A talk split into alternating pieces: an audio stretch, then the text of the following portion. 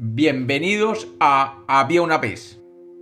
Hoy tenemos un mito de una de las tribus indígenas más desconocidas del planeta, los Yukuna, habitantes de la selva amazónica. Bienvenidos de nuevo a Había una vez. Espero que lo disfruten. Había una vez. Había una vez un mundo Yukuna donde al principio de los tiempos solo existía sobre la tierra Kaamu, el sol. Y como solamente existía el sol, no había noche, todo era solo un eterno día. La tierra era poblada por los cinco hermanos herederos de la eternidad, los Karipu Lakena, y los maestros guardadores de los secretos. Los cinco hermanos no tenían padres terrenales, ya que eran hijos de la eternidad, y todo lo que hacían era supervisado constantemente por Kaamu, el sol.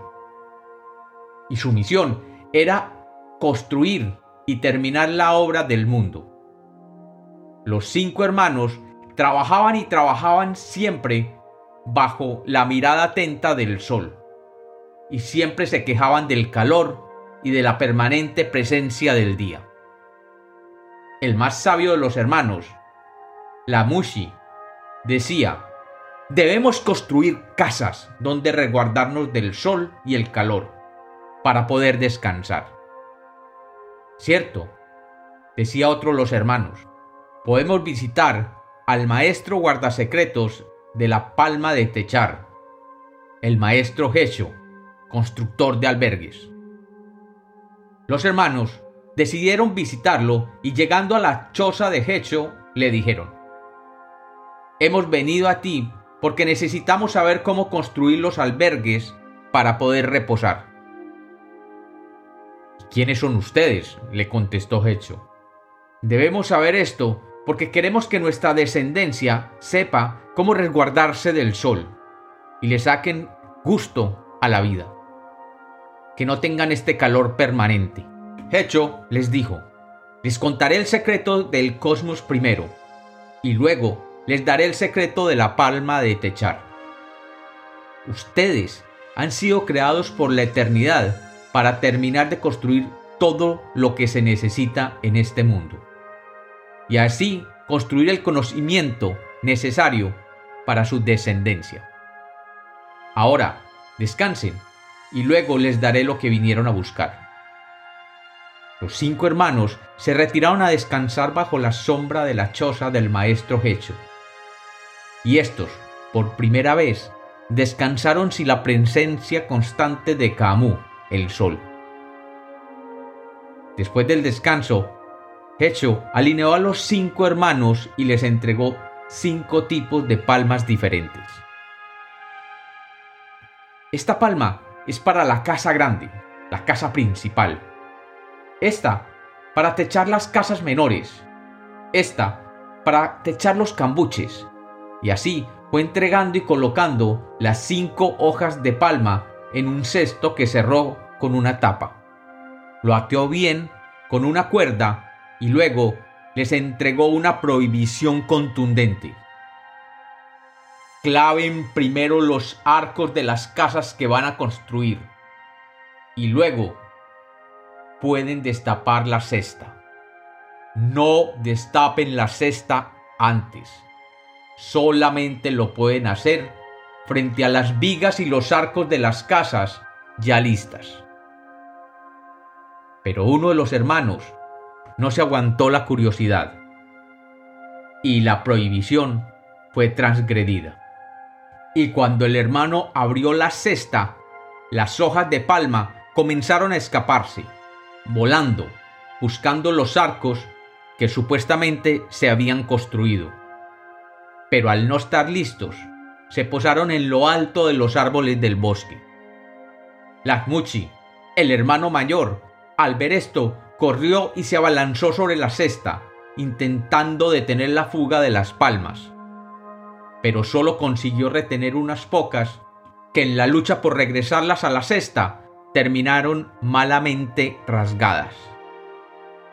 Camus, el sol, siempre presente, veía como los cinco hermanos trataban de construir los arcos y las paredes de las chozas, y cómo las pocas palmas que quedaban trataron de cubrir el área reservada para ellas, pero siendo tan pocas, y al estar malamente rasgadas, solo cubrían con dificultad la mitad del techo. La Munchi, al ver esto, decidió que regresaran donde Jesús para pedirle perdón por haberlo desobedecido. Y el maestro les dijo, las palmas con el don no las podrán recuperar, pero en cambio podrán reparar su falta trabajando. Deberán aprender a tejer las palmas y tomando un racimo de palmas les enseñó el arte de tejer, utilizando las fibras y las hojas de las palmas. Y los cinco hermanos aprendieron el arte, y volviendo a sus chozas terminaron el techo, utilizando el tejido de las palmas, y disfrutaron, por fin, de la frescura de la sombra. Luego se preguntaron, ¿será que siempre esto será así? ¿Que solamente existirá sombra adentro y nunca afuera? Las Muchi les dijo, necesitamos la noche afuera para que nuestros descendientes puedan disfrutar el mundo. Tenemos que ir en busca de la noche. Mientras tanto, Kaamu los observaba desde lo alto. Las Muchi llevó a sus hermanos hasta la morada de Tapunami, el maestro guardasecreto de la noche y custodio del sueño. Llevándole regalos, le pidieron por la noche. Y Tapunami, el maestro, les advirtió, la noche, la noche es dañina y es destructora. Trae muchas sorpresas desgraciadas. No hay razón para que ustedes la quieran tener. Latmuchi le contestó, No, maestro, no hay nada de bueno en estar en un mundo como este. Siempre es de día. Los alimentos se agotan a menudo, y nosotros también vivimos agotados de tanto calor.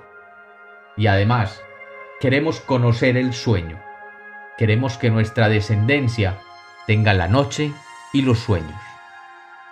Tapunami les dijo, está bien, eso es una buena razón. Y enseguida descolgó cinco totumas cerradas que contenían las diferentes clases de noche y les dijo, deberán aprender a manejar los poderes de la noche. Y entregándoles una de las noches les advirtió, la noche es envejecedora y la vejez mata. Es necesario que ustedes mismos mediten en consejo para frenar el efecto envejecedor de la noche. Solo en ese momento estarán preparados para recibirla y podrán abrir la totuma con la noche. Felices, los hermanos tomaron camino a sus casas, pero de nuevo la curiosidad era más fuerte. Esta vez, Latmuchi, el mayor, fue el que acercó sus ojos a la tapa de la totuma y tomando la punta de la lanza alzó un poco la tapa para atisbar la noche solo por un momento. Pero inmediatamente el día desapareció y todo alrededor se oscureció y la negrura nueva inundó al mundo y el pánico invadió a los cinco hermanos. ¿Qué haremos? La noche se ha escapado sin haber hecho el rito de meditación conjunto. Y uno de los hermanos se preguntó, ¿qué pasará con nosotros? ¿Acaso envejeceremos y moriremos? No, nosotros somos inmortales, pero nuestros descendientes sí envejecerán y morirán.